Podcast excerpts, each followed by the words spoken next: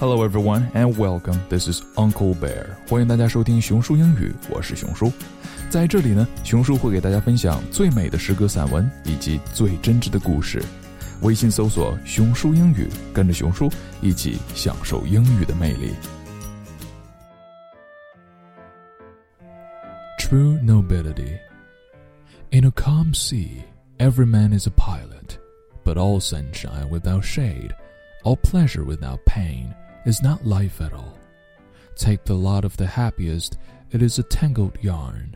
Bereavements and blessings, one following another, make us sad and blessed by turns. Even death itself makes life more loving.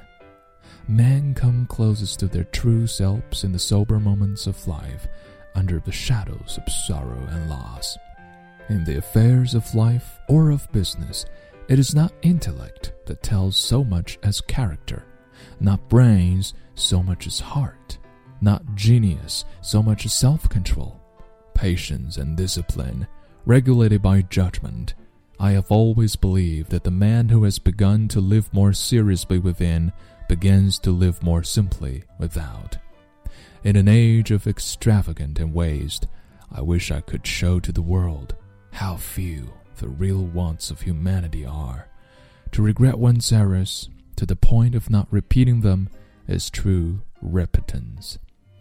There is nothing noble in being superior to some other man.